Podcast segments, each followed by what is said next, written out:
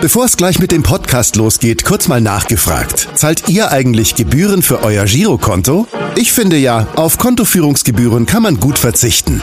Deshalb wird dieser Podcast auch von der Sparda Bank Hamburg präsentiert.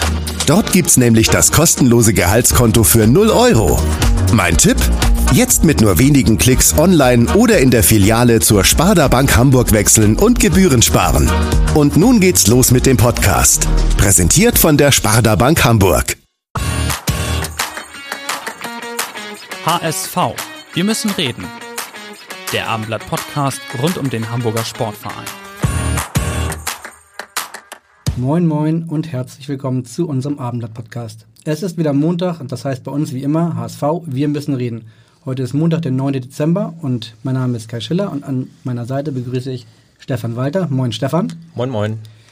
Sehr ganz besonders freuen wir uns aber über unseren heutigen HSV-Gast, mit dem wir wahrscheinlich wie keinem anderen über die kleine Mini-Krise sprechen können, aber vor allem über seinen extrem interessanten Lebenslauf. Aber bevor ich jetzt äh, diesen ganzen Lebenslauf darstelle und unseren Gast herzlich willkommen heiße, machen das bei uns wie immer die Fans des HSV. Ich finde, der hat diese Saison super Transfers gemacht und den mit Kittel fand ich besonders gut. Bester Mann. Die besten Transfers seit über zehn Jahren. Ohne ihn wären wir nicht das, was wir aktuell sind. Mit ihm steigen wir auf. Im äh, Vorstand verantwortlich für den Sport, kommt von Bayer Leverkusen, ist jung, dynamisch und ich finde erfolgreich in Hamburg. Hat gute Neuzugänge organisiert. Ja, also ich bin sehr zufrieden mit unserem neuen Sportdirektor. Also, ich finde, er hat ja noch nicht so super viel gezeigt. Von daher bin ich sehr darauf gespannt, was er jetzt im Winter oder in der nächsten Sommerperiode leisten wird. Ähm, ist seit letztem Jahr unser neuer Vorstand, hat gute Transfers gemacht, so wie Sonny Kittel, unter anderem oder Hanek ist ja auch eine super Spitze. Ähm, ja, hoffentlich bleibt das so. Und äh, guten Trainer natürlich dazu noch geholt, ein tolles Trainerteam, tollen Torwart geholt. Besser kann es eigentlich gar nicht laufen. Ja, besser kann es gar nicht laufen, sagt dieser weibliche Fan, wobei wir natürlich fairerweise dazu sagen müssen, dass wir die Stimme vor dem letzten Heimspiel, dem 0 zu 1 gegen Heidenheim aufgenommen haben. Das ändert aber nichts an unserer Vorfreude, deswegen herzlich willkommen Jonas Bold, der Sportvorstand vom HSV. Hallo. Ja, wir haben natürlich heute auch die ein oder andere Überraschung für dich vorbereitet äh, hier in diesem Podcast. Ähm, und wir wollen auch die ein oder andere Geschichte oder Anekdote aus deinem Leben erfahren. Aber vorher müssen wir natürlich nochmal über das Wochenende sprechen. Hast du denn die schmerzhafte Niederlage gegen Heidenheim schon verarbeitet? Ja. Im Prinzip äh, ist ja heute schon Montag, Spiel war am Freitag und äh, ich halte mich eigentlich nicht lange mit äh, Spielen der Vergangenheit auf. Ähm, ich war am Samstag dann auch selber draußen, als Training war ähm, viel mit dem Trainerteam gesprochen und ähm, ja, das Trainerteam macht das eigentlich immer sehr, sehr klar und äh, analytisch und ja, Sonntag war frei und ab heute geht's dann wieder mit Blick voraus aufs Wochenende. Heute ist Montag, ähm, im Abendblatt steht heute die erste Mini-Krise, in der Mopo steht die erste Krise, in der Bild steht die erste Hacking-Krise. Was sind aus deiner Sicht sechs Spiele, ein Sieg? Ist das eine kleine Krise? Wie, wie kann man das beschreiben? Findest du das zur Hartkrise? Ich bin kein Freund von diesem Wort Krise. Ähm, dass das äh, gerne gesucht wird hier in Hamburg, das habe ich ja auch schon mitbekommen. Ähm, ich bin jetzt nicht verantwortlich für das, was in der Zeitung geschrieben in wird. In Leverkusen gab es keine Krise. Ähm, doch, gab es auch schon. Äh, insbesondere mal in, in, in, einer Saison, die, die, die nicht ganz so gut lief. Und äh, die Anforderungen waren natürlich andere. Die, die Frage ist immer, ähm, was man draus macht. Und ich bin jetzt ein gutes halbes Jahr hier. Wenn man das halbe Jahr mal zurückdreht und äh, sich die Frage stellt, äh, wo möchtest du im Dezember stehen, dann glaube ich, hätten wir alle unterschrieben äh, mit der Situation, so wie sie aktuell ist. Ähm, vielleicht haben wir die Erwartungshaltung für viele nochmal deutlicher nach oben geschraubt, weil der Saisonstart äh, von den Ergebnissen und auch der Art und Weise ähm, ja fast schon eine Überperformance war. Aber wir haben das intern immer sehr sachlich äh, besprochen, analysiert und auch da schon Dinge festgestellt, die nicht immer so herausragend gut gelaufen sind, wie es vielleicht dargestellt wurde. Dementsprechend äh, sehen wir uns jetzt auch nicht hier in der Depression. Trotzdem müssen wir natürlich äh, die letzten Spiele analysieren und da gibt's halt unterschiedliche Herangehensweisen. Ähm, Osnabrück war sicherlich das Spiel in der Hinrunde, was ja am, am schlechtesten war, wenn man das mal so auf den Punkt bringen kann. Dann ähm, Äh, in, in Kiel, glaube ich, mit elf Mann, 90 Minuten wäre es anders gelaufen. Ähm, ich fand jetzt auch das Spiel gegen äh, gegen Heidenheim am Wochenende, ich fand das nicht schlecht. Äh, die Erwartungshaltung ist einfach eine andere. Wir haben zu Hause sehr, sehr viele Tore geschossen, die, die Fans verzückt. Ähm, da hat sich Heidenheim natürlich auch drauf eingestellt. Die haben mit elf Mann verteidigt. Wenn man sieht, allein wie viel die, die beiden Stürmer gelaufen sind, dann ist das äh, eine Laufleistung, die normalerweise Mittelfeldspieler gar nicht schafft. Und das haben die einfach besser gemacht an dem Tag. Und trotzdem hatten wir beim Stand von 0-0 auch gute Möglichkeiten, in Führung zu gehen. Das ist uns nicht gelungen. Und am Ende hat Heidenheim vielleicht den, den Sieg etwas mehr herbeigezwungen, so wie wir es vielleicht äh, vorher in anderen Spielen gemacht haben, wo wir am Ende dann nochmal äh, die, die, den glücklichen Treffer dann erzielt haben. Wir hören mal ganz kurz kurz rein, was Dieter Hacking direkt nach dem Spiel gesagt hat zum Spiel und äh, bitte zu Ende hören. Es ist auch nicht so einfach, wie es dann aussieht. Es ist immer leicht zu fragen. 76 äh, Prozent Ballbesitz, ja, ein bisschen ideenlos. Ja, spielt euch erstmal durch. Das ist nicht so einfach. Und wie gesagt, heute hat es nicht geklappt. Wir haben es schon in den Spielen besser gemacht und es wird auch wieder besser werden. Ja, hoffentlich, sagt dieser Fan noch ganz am Ende, ganz leise war es noch zu hören. Ähm, tatsächlich muss man ja sagen, dass der Auftritt gegen Heidenheim jetzt ein anderer war als in Osnabrück. Nichtsdestotrotz äh, hat der HSV aktuell Probleme, das Tor vorne zu treffen. Was macht dir denn Hoffnung jetzt für die anstehenden beiden Spiele gegen Sandhausen und gegen Darmstadt, dass man vorne auch wieder trifft und vor allem auch wieder dreifach punktet? Ja, weil jede Serie ja dann auch mal reißt. Ne? Jetzt ist sie zu Hause gerissen, äh, dass wir verloren haben. Dann wäre es jetzt auch mal an der Zeit, äh, auswärts zu gewinnen wieder. Nein, ähm, wir arbeiten natürlich dran und ich habe es gerade schon gesagt, der Trainer hat das sehr, sehr gut analysiert und es sind Dinge, die wir, die wir beobachten. Wir haben nach dem Spiel gegen Osnabrück äh, einiges klar dargestellt, weil das insbesondere das Zweikampfverhalten, äh, vielleicht die ganze Körpersprache auch so nicht gestimmt haben und das war gegen Heidenheim schon deutlich besser und es muss uns einfach gelingen, ähm, die Chancen, die wir haben, die jetzt vielleicht zuletzt nicht ganz so viele waren wie, wie zuvor, beim Stand von 0-0 mal zu nutzen und wieder in Führung zu gehen. Und dann fällt uns das Spiel natürlich auch einfacher. Wir wollen natürlich auch nicht nur jetzt die ganze Zeit dir zurückgucken. Jetzt haben wir dich als Sportvorstand des HSV heute bei uns und ähm, klar, du bist verantwortlich. Dann auch bald kommt die Wintertransferperiode. Bist wahrscheinlich andauernd äh, von uns Journalisten darauf angesprochen. Musstest am Sonnabend ja auch schon so ein bisschen was dazu sagen. Kannst du denn zumindest sagen, ob es richtig ist, auch du, Namen wirst du uns ja wahrscheinlich nicht verraten, dass hier sozusagen auf der Rechtsverteidigerposition ist das Verletzungspech bekannt, da so ein bisschen euch umguckt und äh, Offensive heißt es immer. Stimmt das? Nee, weil ähm, wir gucken uns überall immer um. Wir sind eine ähm, Zweitligamannschaft, eine gute Zweitligamannschaft. Ähm, und das heißt, dass wir uns in allen Bereichen verbessern können. Das kann die Trainingsarbeit auch sein, dass sich Spieler selber noch weiterentwickeln. Ähm, das kann aber auch sein, dass äh, man vielleicht den einen oder anderen noch im Auge hat, ähm, mit dem man den, den, den Kader aufgrund von Verletzungssorgen oder, oder anderen Dingen verbessern kann. Und das, das gehört zum Geschäft dazu. Deswegen ähm, wundert mich das nicht, dass diese Fragen aufkommen, ähm, insbesondere wenn jetzt eben der Januar vor der Tür steht. Aber äh, für, für uns, und damit meine ich eben die, die komplette Scouting-Abteilung, das Trainerteam und auch äh, Sportrektor Michael Mutzel, ist das, ist das Tagesgeschäft. Und ähm, deswegen beschäftigen wir uns damit und äh, gucken dann einfach mal, ob sich eine Möglichkeit ergibt. Aber das völlig unaufgeregt. Und ist ganz interessant. Äh, irgendwie habe ich das Gefühl, die Stimmen, die dann immer ähm, den nächsten Namen herbeirufen, ähm, weil sie glauben, dass, dass es dann von alleine besser wird, das sind dann die gleichen Stimmen, die ein halbes Jahr später sagen, ja, warum habt ihr den denn jetzt geholt? Und ähm, das muss man halt immer abwägen. Ne? Also gerade im Januar, der Markt, der ist nicht einfach und äh, keine, keine Mannschaft gibt ihren besten Spieler im Januar ab, wenn sie ihre Ziele verfolgen möchte und erreichen möchte. Und wir gucken einfach mal. Erstmal haben wir jetzt noch zwei Spiele vor der Brust. Der Aufsichtsrat hat ja in jedem Fall schon mal grünes Licht für Transfers gegeben. Zumindest hat der Vorsitzende Max Arnold Köttgen das uns gegenüber so bestätigt schon. Ähm, wenn man so zwischen den Zeilen zuhört, ähm, du meintest ja auch gerade, ja, wir müssen erstmal abwarten, der Markt ist schwierig, dann deutet ja doch alles auf ein Geduldsspiel hin, was jetzt mögliche Neuzugänge im Januar ähm, ja, betrifft. Oder deuten wir das falsch? Richtig, die ganze Saison ist ein Geduldsspiel. Ähm, und deswegen, also die Saison entscheidet sich nicht an einem Spieltag und die Saison wird sich auch nicht an oder von einem Spieler abhängig sein. Und ähm, das ist natürlich in der heutigen schnelllebigen Zeit, ähm, man sucht auch immer irgendwie nach neuestem Gerücht, äh, was, was kann jetzt irgendwie noch aufkommen. Ähm, das, dafür haben wir auch Verständnis, dass das insbesondere in der... Du darfst Fakten hier liefern, wenn du magst. Dass das in der Medienlandschaft auch so ähm, wahrgenommen wird und natürlich da auch für weitere Geschichten sorgt, aber davon lassen wir uns nicht treiben. Und der Dialog mit dem mit dem Aufsichtsrat, der ist äh, aktuell hervorragend. Ähm, da sind die alle im Themen drin. Deswegen wissen die eben auch, äh, insbesondere Max Köttgen, dass wir ähm, uns mit ja, allen möglichen Varianten beschäftigen. Und äh, da haben wir halt dann durchaus auch mal andiskutiert, dass es Veränderungen geben kann. Kannst du vielleicht ein bisschen einen Einblick geben, wie denn ein Dialog nicht mit dem Aufsichtsrat, sondern mit deinem mit deiner Scouting-Abteilung in so einer Phase abläuft? Triffst du dich häufiger mit Klaus Costa, den du ja gerade aus Leverkusen erst hierher geholt hast nach Hamburg? Ist das so wie vor drei Monaten genauso? Ihr trefft euch einmal die Woche? Ich weiß es nicht.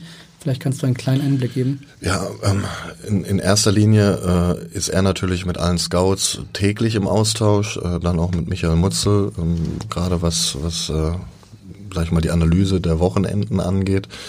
Ähm, da bin ich dann nicht immer bei jedem Gespräch dabei, weil ähm, der Austausch zwischen mir und, und Michael Mutzel hervorragend ist. Aber jetzt um mal ein Beispiel zu nennen, ähm, mit Klaus Costa habe ich äh, den kompletten Samstag bei mir zu Hause auf der Couch vorm Fernseher äh, verbracht und wir haben äh, sämtliche Spiele Hättest du nicht beim Fernsehen gesagt, dann wäre es interessant geworden. Den, den ganzen Samstag auf der Couch verbracht. Aber du hast beim Fernseher gesagt, Entschuldigung, ich wollte dich nicht unterbrechen. Ja, ist richtig, ja, weil es interessant ist, äh, Fußball zu gucken und ähm, vielleicht auch in der Halbzeit dann mit dem einen oder anderen Scout dann auch mal zu telefonieren, beziehungsweise auch äh, die, die möglichen Varianten auszuloten. Und das war jetzt in diesem Fall was, was Samstag von zu Hause aus, weil das äh, sinnvoll war, ähm, um, um vielleicht zwei Spiele oder drei Spiele dann auch zu sehen. Das kann aber auch mal dann auf einer gemeinsamen Fahrt sein, ähm, äh, um, um sich ein Spiel live vor Ort anzugucken. Also das ist nach wie vor auch ein Teil meiner Aufgabe und dadurch ist der Austausch halt auch deutlich intensiver, wenn man in den Themen drin ist. Wie läuft das dann ab? Hat man sich dann vorher schon ein, zwei Spieler zurechtgelegt, man jetzt besonders beobachtet und, und auf, auf denen der Fokus einfach liegt? Ja, das ist die Aufgabe der, der, der Scouting-Abteilung, ähm, so wie, wie wir es vorgeben zu arbeiten, dass man ähm, überlegt, wo kann man sich verbessern und ähm, dann mögliche Profile eben kreiert. Äh, weil als Beispiel, wenn man jetzt über, über einen möglichen Rechtsverteidiger sprechen würde, dann ist die Frage, welcher Typ Rechtsverteidiger hilft uns weiter? Ist der verfügbar? Ist das auch das, was wir jetzt wollen? Also wir haben zwei junge äh, Rechtsverteidiger, die das sehr gut gemacht haben, die auch im Laufe der Saison wieder zurückkommen. Ähm, wann kommen die zurück? Ne, das muss man dann sicherlich auch nochmal jetzt beobachten äh, Richtung Ende Dezember. Wie weit sind die mit den Verletzungen? Kannst du da was Neues sagen? Nein. Also ähm, weil da haben wir auch noch ein bisschen Zeit und ähm, das wird sicherlich noch ein bisschen dauern. Also sie werden nicht zum Rückrundenstart dabei sein, das ist vollkommen klar. Ähm, und äh, dann muss man halt schauen, was auf dem Markt ist und ob das halt eben in die, in die Mannschaft reinpasst. Welcher Typ Rechtsverteidiger ist das, der den HSV nach vorne bringen würde? Ich nehme an, der muss vor allem auch offensiv stark sein. Ähm, ja, äh, aber das besprechen wir dann meistens intern.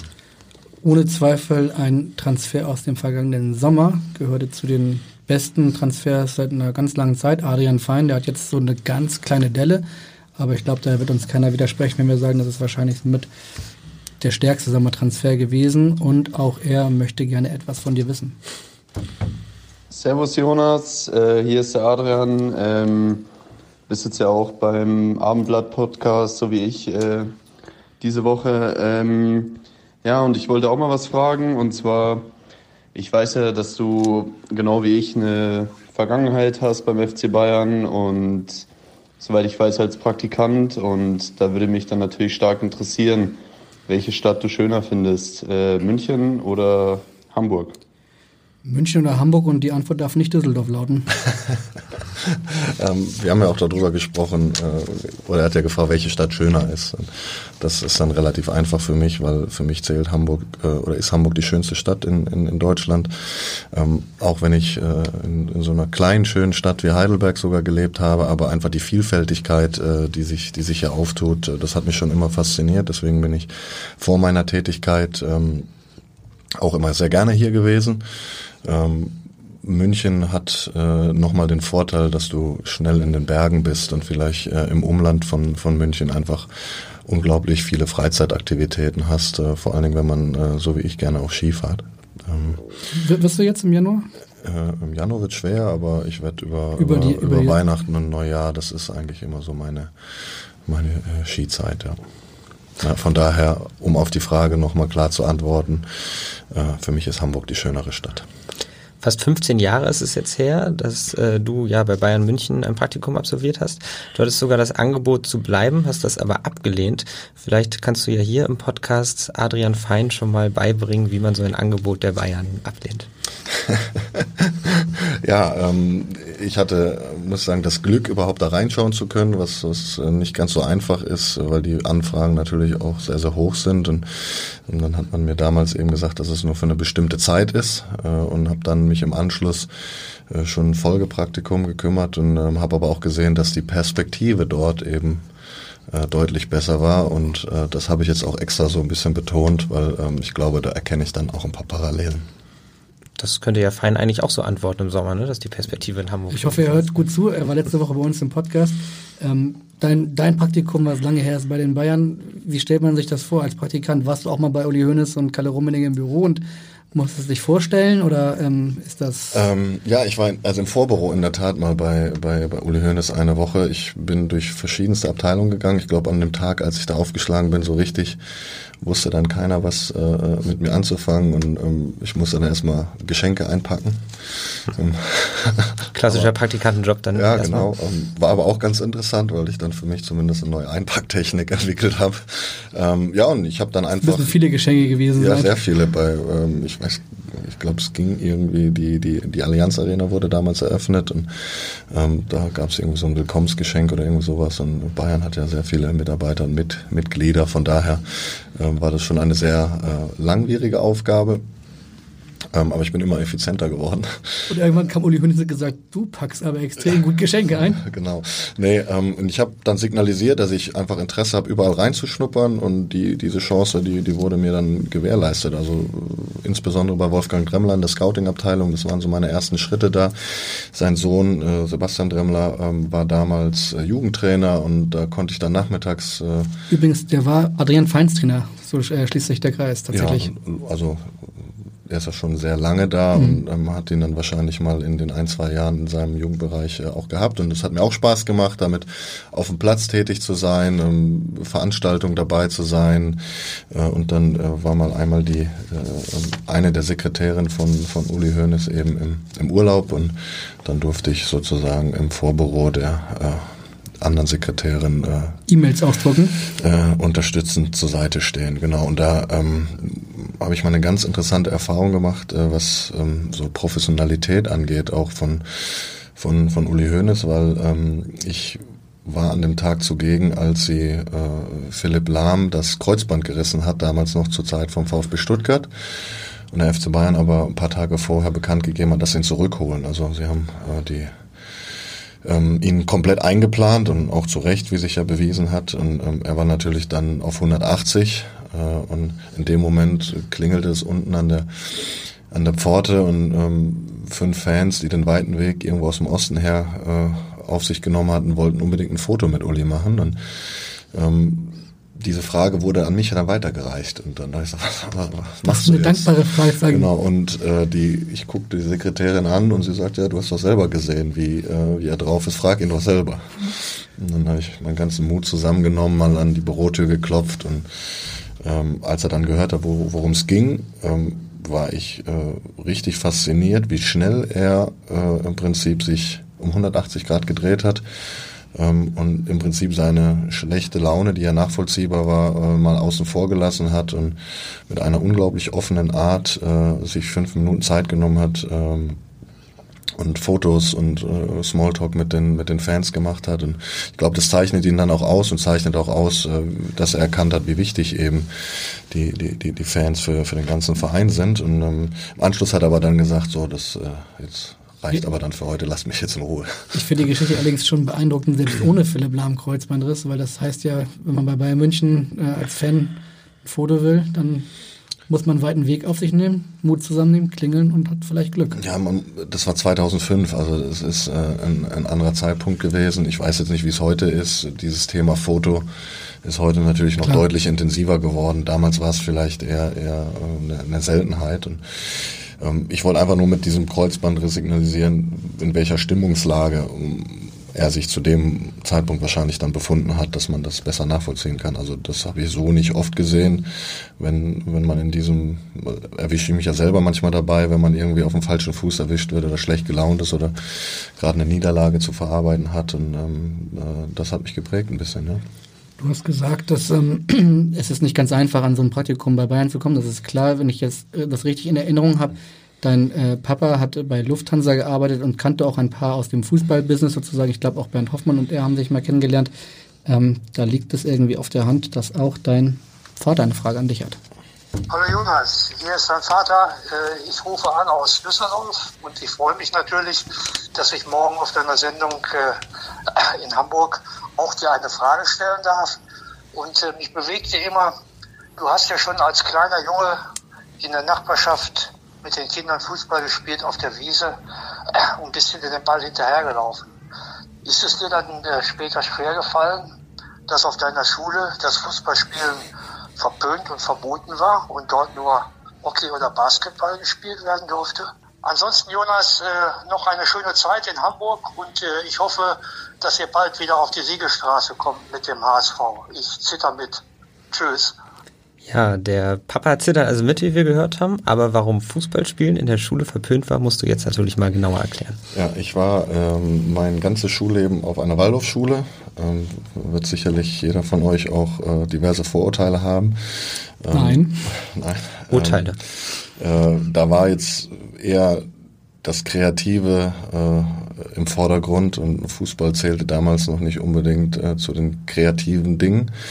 Ähm, generell Sportunterricht war dort jetzt nicht unbedingt so ausgeprägt, gab es natürlich auch. Ähm, das haben wir dann eher genutzt, um vielleicht dann mal äh, hinterm Schulgebäude zu bolzen, beziehungsweise ähm, ich war dann auch froh, wenn die Schule auch mal rum war und dann bin ich dann eben schneller lieber nach Hause und habe den, äh, den, den Ball dann eben zu Hause wieder aus dem Schrank geholt. Ich habe mit dem Vater am Wochenende ein bisschen länger telefoniert und er hat mir dann gesagt, Basketball und Hockey wären da die Sportarten gewesen. Jetzt frage ich mich, was Basketball sozusagen Waldorf kompatibler macht als Fußball. Ähm, ich bin da selber jetzt nicht so in dem Thema drin gewesen, in dem Alter, weil ich bin auf die Schule gegangen und, und das war eher mehr so das Thema, wie man andere Dinge lernt, als mich jetzt mit dieser äh, Philosophie auseinanderzusetzen. Da hat man natürlich im Laufe der Jahre ein paar Dinge wahrgenommen. Fußball war vielleicht so ein bisschen mehr durch die Aktivität mit dem, mit dem Fuß und vielleicht auch dadurch, dass es mehr so die das Proletariat vielleicht anspricht. Ähm, das sind so Dinge, ähm, die die ich so aufgeschnappt habe. Witzigerweise war ich ja im Grundschulalter in, in äh, Düsseldorf auf der, auf der Waldorfschule damals und da bin ich dann äh, Jahre später mal vorbeigefahren, weil es eine sehr, sehr schöne Schule ist, ähm, vom, vom ganzen Bild her und ähm, dort gibt es mittlerweile auch einen Bolzplatz. Also von daher. Die Welt dreht ähm, sich weiter. Die Welt dreht sich weiter, richtig. Ja. Abi-Jahrgang? Äh, 2001. Und oh. dein Vater hat auch noch gesagt, du hast ein sehr gutes Abi gemacht, redest in der Öffentlichkeit aber nicht gerne darüber. Ähm, das ist nicht ganz korrekt. Ne? Das erste, das zweite? Äh, beides. Also ich rede grundsätzlich da jetzt nicht groß drüber, aber ähm, äh, ich habe ein 3-0 Abi, glaube ich, gemacht. Das ist in der Tat bei meinen drei Geschwistern äh, der schlechteste Schnitt. Ähm, das lag so ein bisschen daran, dass äh, ich dann festgestellt habe, dass in der kleinen Gruppe, die wir gehabt haben, von 25 Schülern, man die Kurse nicht wählen konnte. Diese Leistungskurse äh, nicht unbedingt zu meinen Lieblingsfächern gezählt haben. Also Sport war, wie gesagt, nicht dabei. Und dann habe ich festgestellt, also für mich war eigentlich klar, ich mache das Abitur, ich schaff's auch. Und dann habe ich halt festgestellt, äh, du musst wahrscheinlich um einiges Aufwand mehr reinstecken, nur um eine bessere Note zu haben. Und die Zeit habe ich dann doch mehr in meine sportlichen Aktivitäten nach der Schule reingesteckt. Basketball wurde an deiner Schule gerne gespielt. Mhm. Ähm, bei deiner Körpergröße könnte man jetzt pauschal denken, da hättest du auch Karriere machen können.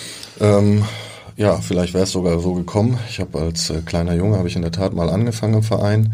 Damals gab es meine Altersklasse nicht. Äh, die waren alle zwei, drei Jahre älter, dementsprechend mindestens genauso äh, äh, groß und deutlich kräftiger und schon weiter. Das hat mir dann nicht so viel Spaß gemacht und sind wir danach auch äh, umgezogen und ähm, dann war in dem Ort eben auch sowieso Fußball deutlich interessanter und dann habe ich mich da halt äh, meiner Leidenschaft schon äh, nach orientiert. Du musst jetzt einmal klarstellen, wie groß du überhaupt bist, weil es gibt zwei Meter, 1,99, 1,98. Das Internet ähm, kennt da viele Wahrheiten.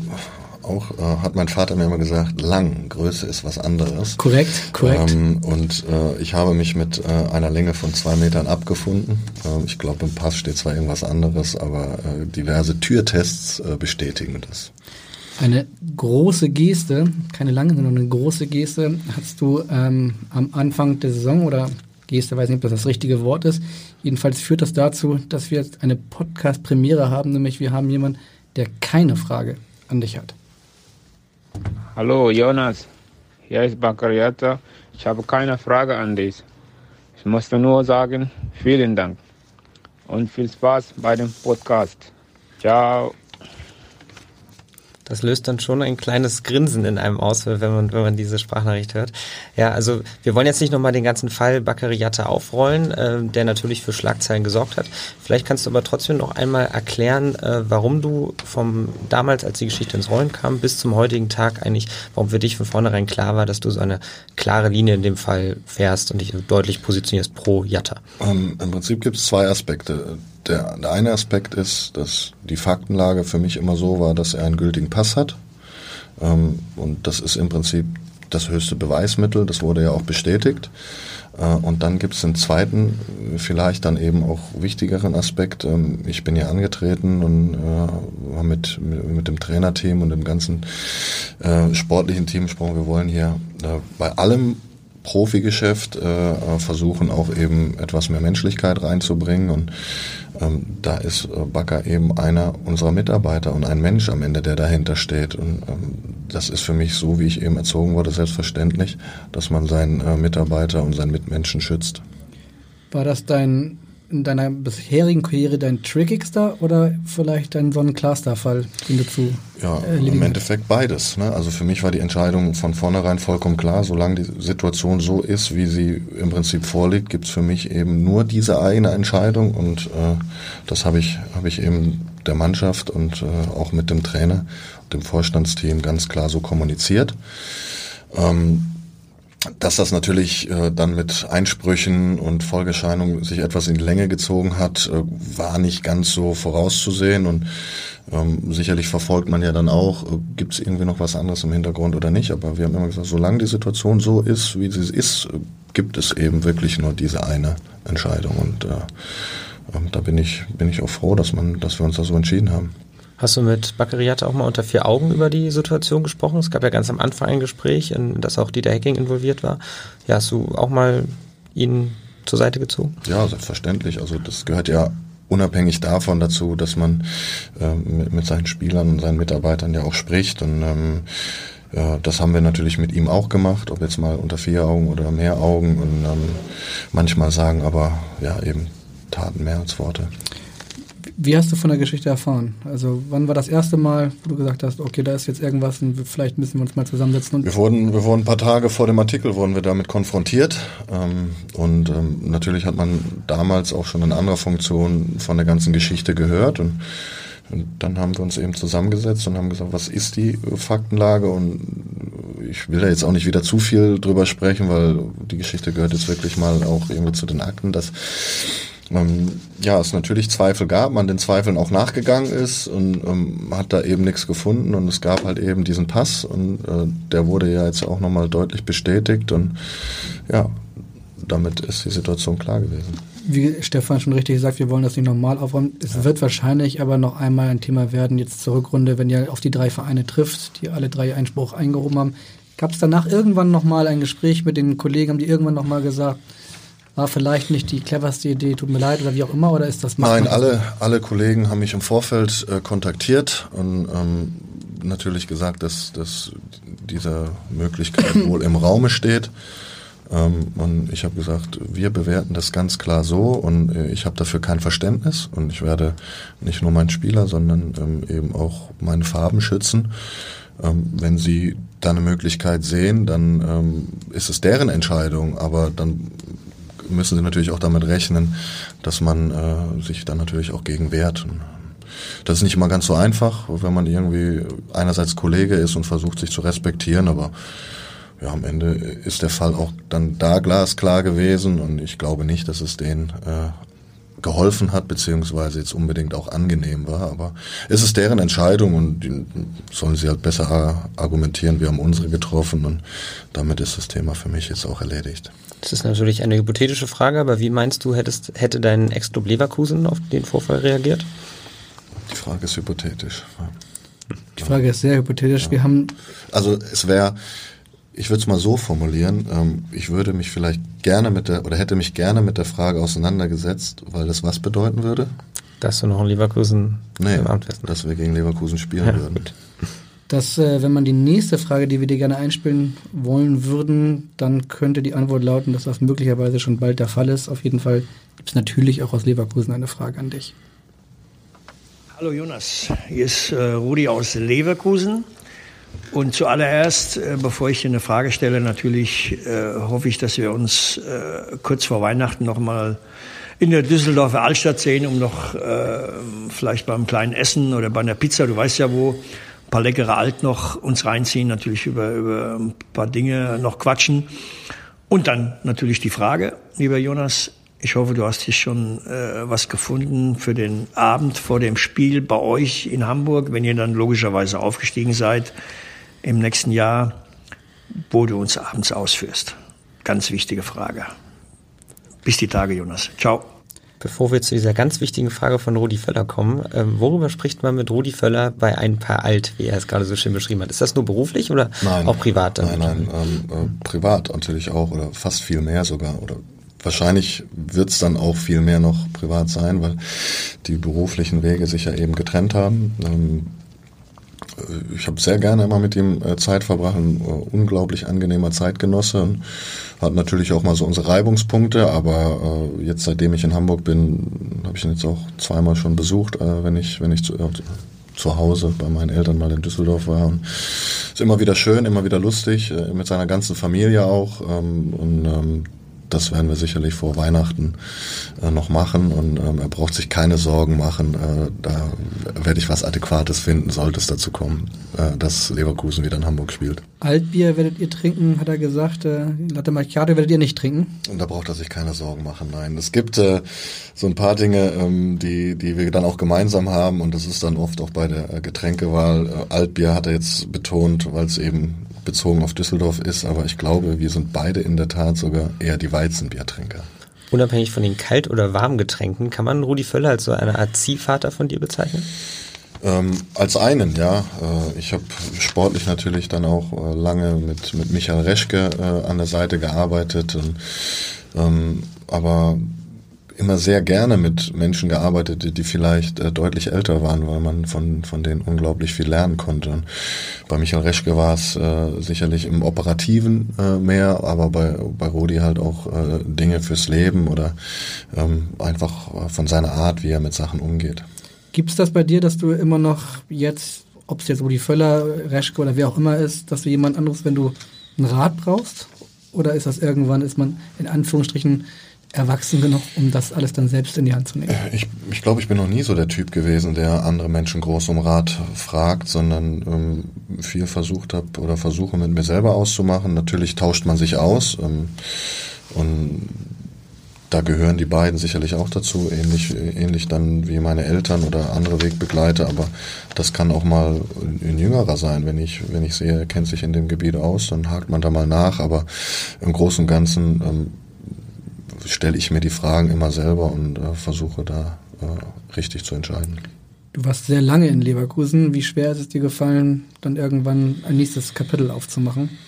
Ähm, ja, sehr schwer, weil äh, die, die Situation war vielleicht schon mal kurze Zeit vor so, dass ich überlegt habe, äh, was anderes zu machen, weil einfach ein paar Dinge so nicht mehr gepasst haben und ähm, man seine eigenen Vorstellungen auch hat, aber ähm, dadurch, dass ich eben sehr lange da war, dass äh, Leverkusen auch für mich immer ein besonderer Verein war, ich äh, sehr guten Kontakt mit vielen Menschen dort habe und ähm, da ja auch eine interessante Mannschaft zusammengestellt habe, äh, habe ich irgendwie den Weg noch nicht zu Ende gesehen und dann noch viel Hoffnung drin gehabt, aber ähm, ja, dann waren halt einfach ein paar Dinge festgefahren, wo man seinen eigenen Teil natürlich auch zu beigetragen hat und ähm, da bin ich dann eher auch ein konsequenterer Mensch und habe dann gesagt, wenn äh, ich die Dinge nicht ändern kann und mich in manchen Dingen vielleicht auch nicht ändern möchte, sondern geradeaus sein möchte, dann ähm, ist vielleicht der bessere Schritt, dass ich gehe für alle Beteiligten.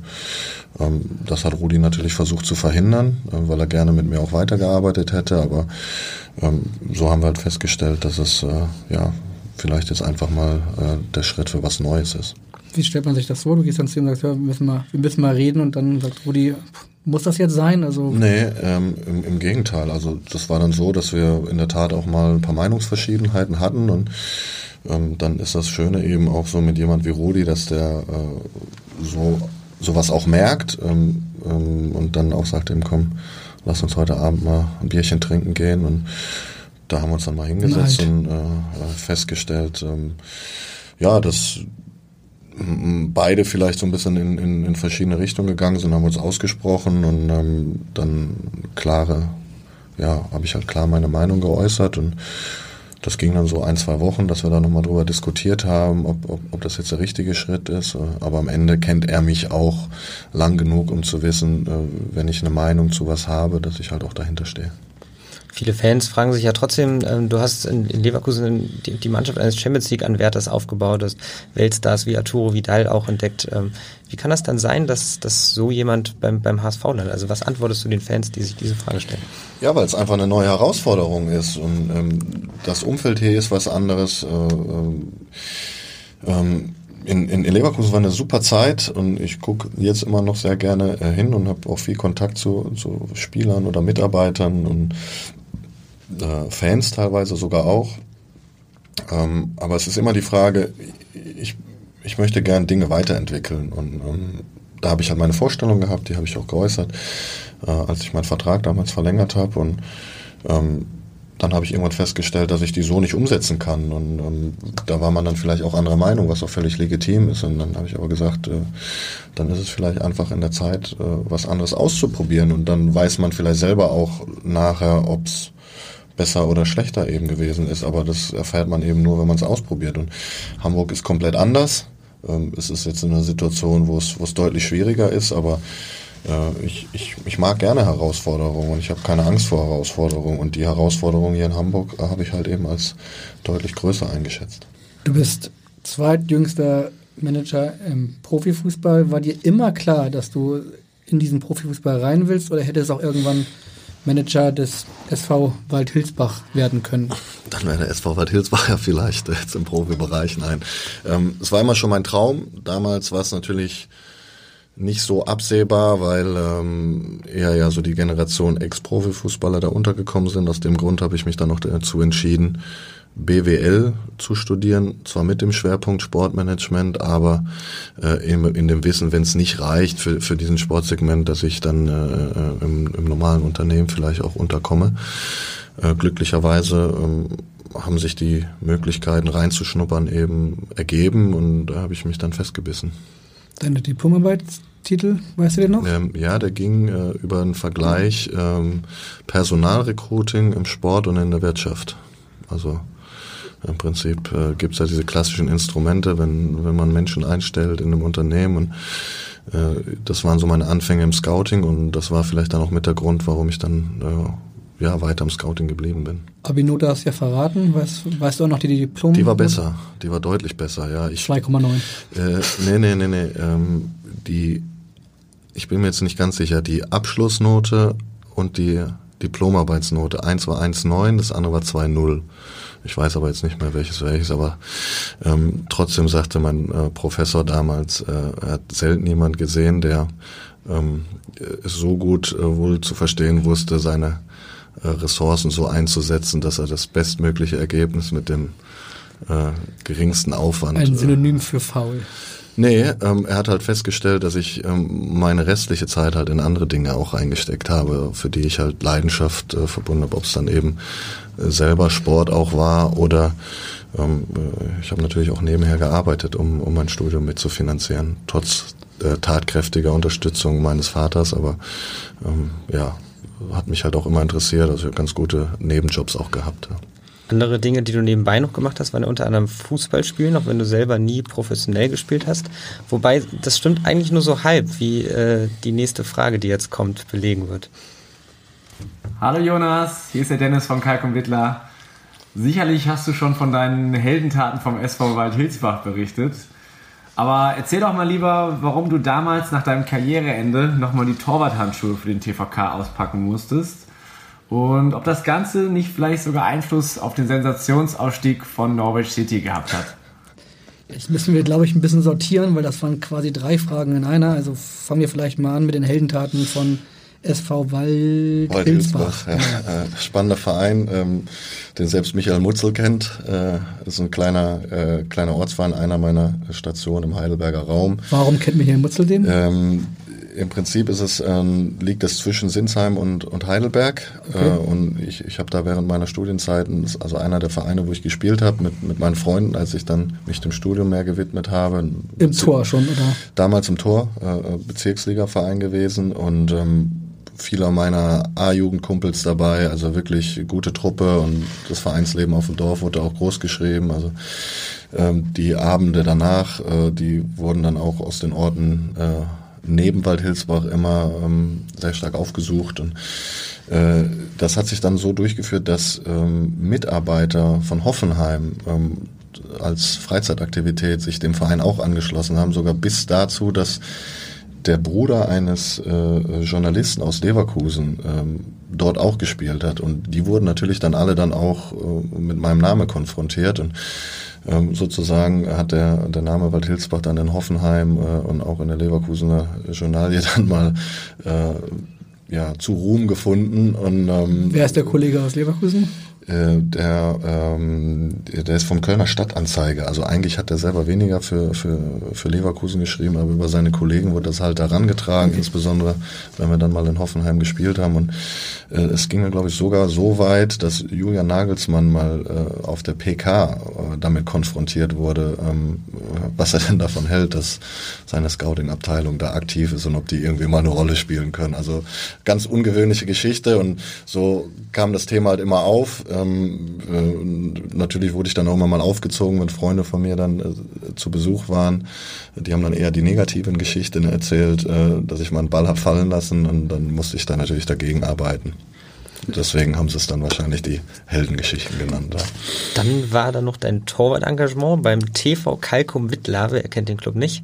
Richtig. Das musst du auch noch genauer erläutern. Verein aus dem äh, Düsseldorfer Norden, dem ich mich angeschlossen habe, als ich nach Leverkusen gewechselt bin. Ähm, einfach um ein bisschen aktiv zu sein, eigentlich mehr um Anschluss zu finden, vielleicht auch im sozialen Bereich, äh, unter der Woche ein bisschen aktiv zu sein, fit zu sein mehr mit der Nachfrage eben kicken zu können und am Wochenende weniger zur Verfügung zu stehen. Und ähm, da habe ich echt gute Freunde gewonnen, äh, unter anderem äh, mit, mit Dennis Minerop einen. Den, den hast du schon erkannt in der Stimme, als er ja, Hallo gesagt ja, hat, ne? Das äh, äh, ist ähm, direkt zu erkennen bei ihm. Ähm, ja, und da habe ich dann wenn ich mal am Wochenende da war, auch mal ausgeholfen. Das war aber alles mehr im Feld. Also so als erfahrener Haudegen irgendwo in, Mittelfeld, Abwehr oder, oder Sturm, in der zentralen Position. Und dann sind wir wirklich mit einer, kann man so sagen, Thekentruppe von der Bezirksliga überraschend in die Landesliga aufgestiegen. Ähm, und ich damals dann ähm, zum Manager in Leverkusen aufgestiegen. Dann habe ich gesagt, das ist jetzt eigentlich ein super Zeichen. Äh, mit 32, äh, jetzt, jetzt hörst du auf, weil du auch gemerkt hast, ich war eher einer, der von der Fitness gelebt hat und jetzt nicht von der, vom Talent. Und das wird ein bisschen weniger, also guter Abschied und lass gut sein. Und dann ähm, äh, habe ich natürlich so die, die, die ersten Spiele verfolgt von den Ergebnissen, sie sind ganz gut reingestartet. Äh, dann haben sie mal zwei Spiele verloren und dann gab es das Stadtderby und äh, ich saß zufälligerweise gerade mit äh, dem ehemaligen Hamburger Heumingson zusammen, der unmittelbar gegenüber von dem äh, Auswärtssportplatz gelebt hat. Und dann sind wir zusammen rüber, haben uns das Spiel angeguckt und der Torwart hat dann in der Nachspielzeit äh, die gelb-rote Karte wegen Meckerns bekommen und das haben wir aber nicht mehr mitbekommen, wurde dadurch gesperrt und die zwei anderen Torhüter sind auch ausgefallen. Der eine war, glaube ich, äh, äh, sowieso noch im Urlaub und der andere verletzt. Und dann wollten sie, wollte der Trainer den A-Jugendtorhüter nehmen und dann hat die Mannschaft wohl einstimmig gesagt, äh, absteigen werden wir eh nicht. Ruft doch den Jonas an, der hat doch immer seine Heldengeschichten erzählt von Waldhilsbach, dann soll er eben mal ins Tor gehen, auch wenn wir den da nie gesehen haben. Stell dir mal vor, ein Stürmer wäre ausgefallen, hätte ihr gleich den Son noch mitnehmen Ja, genau, ja, das war der Versuch, aber das äh, ist dann, da bin ich dann in meiner Funktion als äh, Manager bei Leverkusen dann nochmal dazwischen gegrätscht. Ganz hübsches Tor übrigens am Wochenende, muss man Genau, sagen. ja. Ähm, ja, und äh, so ist es dann dazu gekommen. Dann habe ich mich breitschlagen lassen, habe natürlich irgendwie auch äh, Spaß dran gehabt, bin dann sogar freitags extra noch ins Abschlusstraining. Äh, das war ähm, so deprimierend nach, glaube acht oder neun Jahren, ähm, dass sie fast schon Mitleid hatten mit mir und gesagt Wie, haben, wie alt warst du da? 32. Mhm. Ja, und, ähm, also die Abstinenz im Tor. Ne? Ich habe danach ja dann äh, nur noch im Feld gespielt. Okay. Und ähm, dass sie dann wirklich gesagt haben, bei Gegentoren, die, die, die ich gekriegt habe, äh, ah, der war nah und da konntest du nichts machen. Aber es war wirklich äh, desaströs und hatte dann das Glück, am nächsten Tag mit Nils Schmatke im Stadion äh, einen, äh, Mitarbeiter zu treffen, der für Adidas ja noch aktiv war und äh, selber Torhüter und der hat mir dann noch schnell ein paar neues Paar Torwarthandschuhe zur Verfügung Sohn gestellt. von Jörg Schmatke, oder? Genau, damals bei Adidas gearbeitet und ähm, ähm, dem habe ich die Geschichte erzählt, weil ich mit ihm ganz gut konnte und sagte, ja, ähnliche Größe, ich habe noch ein paar neues Paar und die, die Handschuhindustrie hat sich dann dann über acht oder neun Jahre schon weiterentwickelt. äh, Ende vom Lied war, ähm, äh, ich habe dann gespielt am Sonntag, äh, wir haben sogar 1-0 gewonnen. Und, ähm, Also zu Null auch noch gehalten. Zu Null gehalten, genau. Ähm, äh, und dann hat die Mannschaft eine Siegesserie gestartet und ist als Aufsteiger am Ende, glaube ich, mit ein oder zwei Punkten nochmal aufgestiegen in die Oberliga. Also ähm, das war äh, echt ein großes Ding dann im, im Düsseldorfer Raum, weil der erste Aufstieg war schon sehr überraschend. Und äh, der zweite äh, natürlich umso überraschender und ähm, am Endeffekt äh, habe ich den natürlich immer vor die Nase gehalten. Die drei Punkte, die wir da geholt haben, die waren am Ende dann gar nicht so unwichtig. Sehr schöne Geschichte. Jetzt bin ich aber immer noch gespannt, was das Ganze mit Norwich City zu tun hat. Stimmt, war die dritte Frage noch. Ähm, äh, wir hatten einen Mitspieler äh, mit Markus Zimmermann, ähm, Innenverteidiger, Kollege dann in der Innenverteidigung von Dennis. Ähm, dessen Bruder hat bei äh, Gladbach 2 und Dortmund 2 gespielt und die ganze Familie ist total fußballverrückt. Äh, die Eltern und Freundinnen und der Bruder, die waren dann immer da, wenn es zeitlich gepasst hat. Und äh, der ist dann von Dortmund 2 ähm, mit dem Trainer Daniel Farke nach Norwich gegangen. Eigentlich mehr ähm, so als fünfter Innenverteidiger, auch verlängerter Arm vom Trainer, hatte sogar überlegt, seine Karriere zu beenden ähm, und, und, und äh, Lehrer zu werden. Und ähm, da haben wir dann noch ein paar Mal drüber gesprochen und auf einmal ist er dann darüber und dann vom fünften Innenverteidiger kam er in die Startelf, dann wurde er Kapitän und der Überraschungs, äh, die Überraschungsmannschaft spielt auf einmal um die Tabellenführung mit und da haben wir natürlich dann in dieser Gruppe gesagt, das hat er alles äh, von uns in Wittler abgeguckt, weil der immer auf dem Sportplatz war und wir einen ähnlichen Weg ja in klein ähm, wahrgenommen haben und ähm, da gab es dann immer so ein paar kleine äh, Randgeschichten, die, wo die ganze Familie halt einfach mitgespielt hat. Und am Ende war das äh, irgendwie ganz schön zu sehen. Ich bin dann selber mal rüber zu einem Spiel. Äh, Weißt du noch gegen wen? Ähm, das war ein Heimspiel, äh, ich glaube Derby sogar. Auf jeden Fall lagen sie 1-0 hinten. Und er dann äh, wirklich ähnlicher Spielertyp wie sein Bruder, 87. Todesgrätsche, äh, spielt den Ball nach vorne 1-1 und eine Minute später köpft er selber das 2-1, wo es mich dann selbst aus dem, äh, aus dem äh, Sitz gerissen hat. Gutes Spiel erwischt. Genau, gutes Spiel erwischt und dann sind ja aufgestiegen, dann er war Kapitän dann sogar und ähm, da haben wir natürlich dann immer gesagt, dass das äh, ganz klar die Schule der Beobachtung äh, am Sportplatz in Wittler gewesen ist. Das geht alles nur beim TVK, diese Entwicklung. Richtig. Es sind ja tatsächlich sehr viele Deutsche auch bei Norwich City. Ich hatte jetzt erst gedacht, dass es da vielleicht noch einen Bezug geben könnte, aber dann, dann ist das die, die wahre Geschichte, die sich dahinter verbirgt. Ja. Ja. Jetzt könnte man meinen, dass du eigentlich wirklich alle Fragen schon beantwortet hast. Das ist aber nicht so. Ähm, denn wir haben uns noch eine Frage von Michael Mutzel zukommen lassen, der auch bei uns im Podcast war. Und sinngemäß wolltest du mal wissen, warum er einen Vogel hat. Und es ging auch um deine Bürodeko. Mhm. Jetzt hören wir Michael Mutzels entsprechende Frage dazu. Lieber Jonas, ich habe gehört, du bist zu Gast im Abendblatt-Podcast. Jetzt habe ich da mal zwei kurze Fragen. Ich habe während deiner Abwesenheit entdeckt, dass in deinem Büro ein kleiner Kühlschrank steht. Zum einen, was ist denn da genau drin? Und zum anderen, wenn da was drin ist, wann wird denn der Kühlschrank irgendwann mal geöffnet? Vielleicht kannst du da den interessierten Hörern mal mal eine Auskunft geben. Viel Spaß. Also ihr beschäftigt euch alle sehr mit den Büros der anderen, das äh, kann man schon sagen. Ja, generell mit der Bürosituation, das, äh, das ist etwas, ähm, was wir vielleicht noch optimieren können, aber immer eine Frage der Prioritäten. Ähm, den Kühlschrank, den habe ich mir im Prinzip gewünscht, äh, als ich im Sommer da angefangen habe, als es sehr, sehr heiß war. Äh, vor allen Dingen, weil ich dann ein Büro habe, wo die Sonne drauf knallt. Es hat ein bisschen gedauert, bis der da war, aber da hat sich dann mein Team dann selber äh, mal drum gekümmert und haben den dann aufgefüllt, natürlich mit äh, Wasser und Softdrinks, aber äh, auch nicht ganz uneigennützig äh, mit, mit ein paar Bier. Ähm, ich hatte es ja schon mal angekündigt, dass äh, ich eher dann der Weizenbiertrinker bin. Ähm, das sehen dann die ein oder anderen Kollegen auf dem Flur auch so. Und ähm, das ist natürlich schön, wenn der wenn der äh, Chef irgendwo im Kühlschrank hinten drin ein paar Bier hat, dann äh, kann man sich da immer ganz gerne hinter verstecken. Ja. Das klang so bei Michael Mutzel nach einem verzweifelten Versuch, dann auch mal zum Bier eingeladen zu werden. Wann wird er denn erhört? Ja, also er ist jederzeit immer eingeladen, aber äh, Michael hat natürlich ähm, seine Familie hier und mit den äh, drei Kindern dann natürlich auch noch eine Aufgabe neben dem HSV. Das sind beides sehr intensive Aufgaben, aber ähm, wir hatten, hatten schon mal einen äh, ganz angenehm Abend mal äh, Anfang September mit, mit dem kompletten äh, Flur, sage ich mal, auf dem wir arbeiten. In, in Soest auf der auf der spontanen Fahrt war er leider dann nicht dabei. Wir haben davon gehört. Ähm, aber äh, es steht ja bald eine Weihnachtsfeier an und vielleicht haben wir ja sogar am äh, Ende der Saison dann mal eine Möglichkeit, den äh, Kühlschrank dann zu öffnen. In da wird es ja auch wieder wärmer. In Soest wurde ja auch fleißig gesungen, konnte man äh, bei einem Facebook-Video sehen.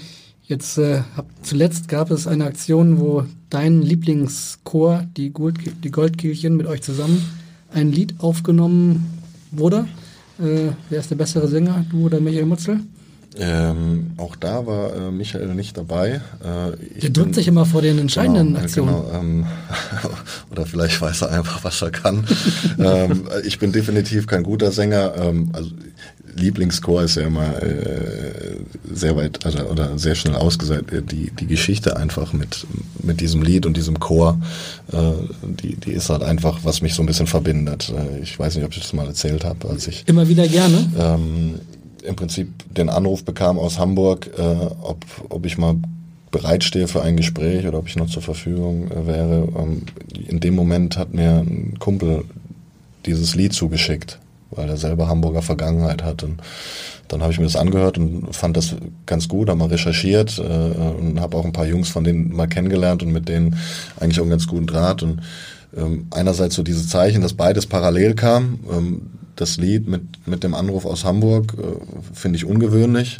Ähm, aber irgendwie ist das ja vielleicht auch ein Zeichen gewesen. Und B, äh, die Herangehensweise dieses, dieses Männerchor, ne, zu sagen, so, wir können eigentlich nicht singen, wir machen mal Spaß zusammen, wir wollen mal was machen, was wir eben nicht können und, und ähm, stehen dazu und gehen mutig voran. Das sind alles so Sachen, die, äh, die ich gut finde und äh, wo man sich eben auch offen ähm, ja, dazu zeigen kann. Und ähm, deswegen passt das ganz gut. Und dadurch, dass hier äh, viele HSV-Fans auch dabei sind, äh, viele auch am Wochenende im Stadion sind und ich glaube auch, dass das Lied äh, schon vor meiner Zeit eben öfters im Stadion gespielt wurde, gibt es da halt einfach so eine, eine, eine gewisse Verbindung. Und, ja. Jetzt musst du noch verraten, wer der beste Sänger in der Mannschaft ist. Oh, das ist eine gute Frage.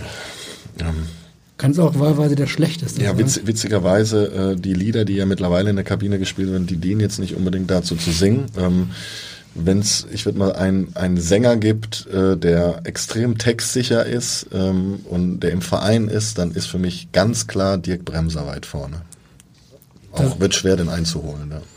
Was habt ihr denn gesungen? Kannst du das verraten? Also Dirk Bremser ist natürlich beim deutschen Liedgut extrem äh, sicher, äh, aber er kennt halt so die ganzen alten Klassiker und sag ich mal noch die, die guten Lieder, die ähm, früher noch in der Kabine laufen oder heute halt, wenn, nur noch in Mittler.